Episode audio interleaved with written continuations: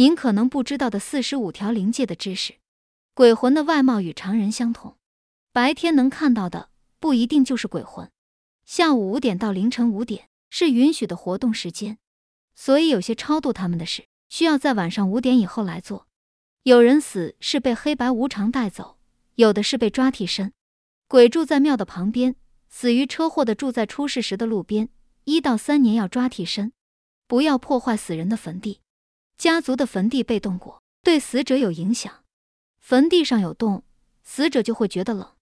没有坟地的鬼魂躲在山上、树上，害怕光和电磁辐射，影响着人的福祸遭遇。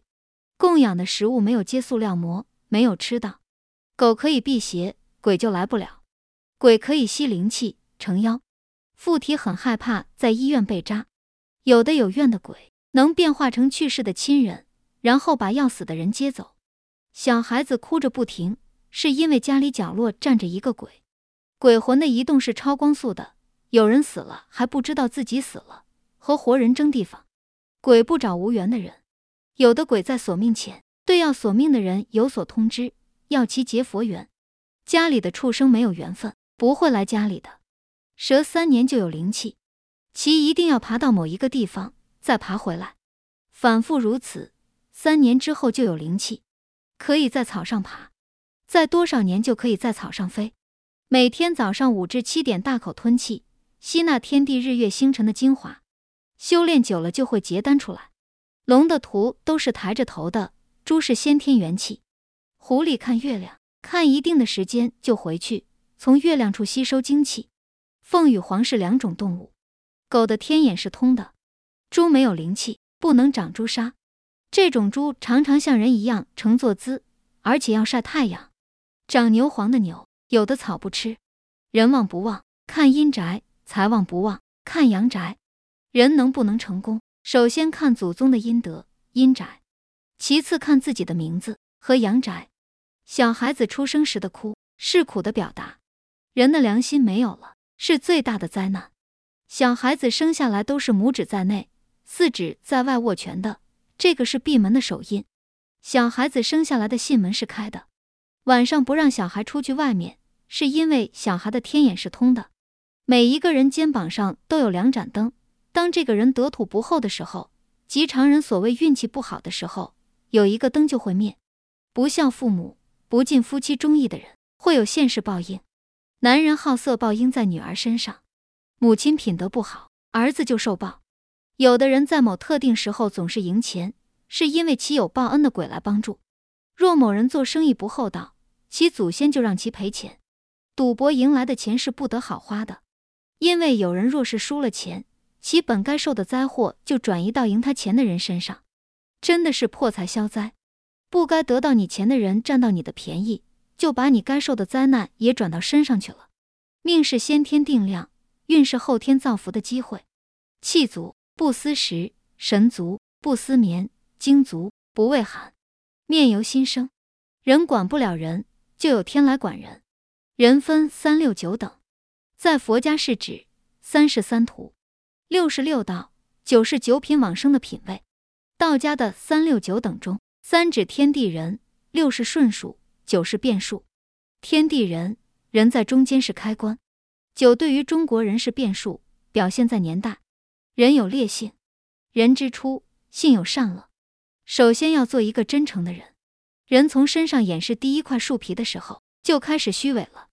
有的人脾气很大，是因为来自修罗，死后直接投胎的是偷生，这种人胆子很小。怕打雷，伏羲的功德，立姓氏，时熟时，确立婚契，一夫一妻制，制音乐，制龙的图。阿修罗指妖，没有肉体，只能通过别人的肉体来吃饭。每年的三月初三这一天，真武大帝给妖界的生灵考试，来选拔其上升天界。雷公电母要出巡执法，这一天妖都很害怕。附体的修罗很害怕听到人说天打五雷轰。魂飞烟灭，只要一听到，就真的实现了。所以说话不能随便。佛经和咒语是佛菩萨累劫修来的功德和能量。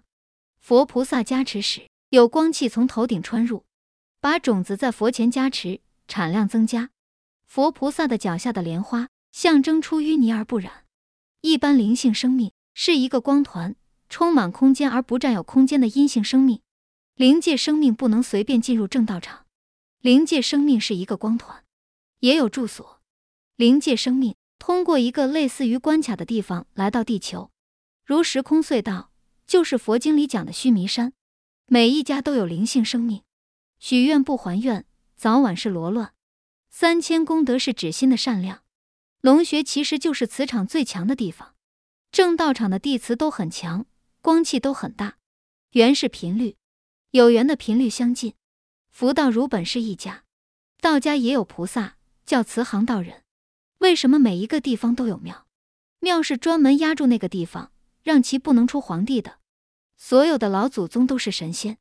金字塔能聚集能量，儒释道在相近时代出现，是为了扭转世道人心。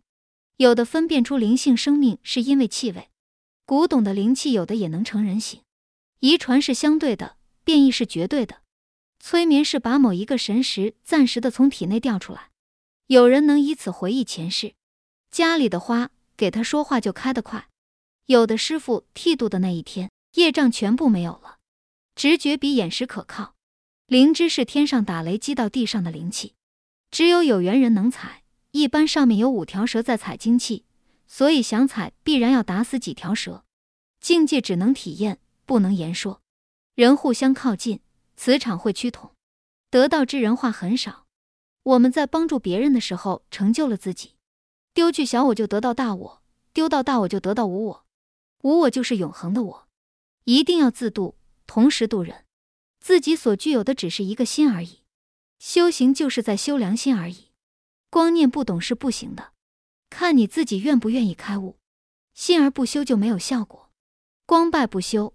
光信不修，是在延误他自己的天使。帮助别人，使得自己修行最快。自觉才能觉人，快速了因果。帮助过多的人亲近佛法。道家的符咒是一个信息，如何恒顺众生，见什么人说什么话，对机施教，帮助别人就能给自己积累能量。俗心上来，道心就退了。修行要把握度，度不了别人，是自己修行不够。要恒顺众生。有时，一个家里一个人皈依后，家庭的怨亲债主就跑到另一些人身上去了。人为善，福虽未至，祸已远离。定力要在生活中练，感恩心也是一种能量。吃肉比较容易脾气暴躁，慧根、使命、决定场能。念经太执着就招精魔。大道至简，小道至繁，邪道至玄。一切众生都是佛，是来考验我的。修行之路多坎坷。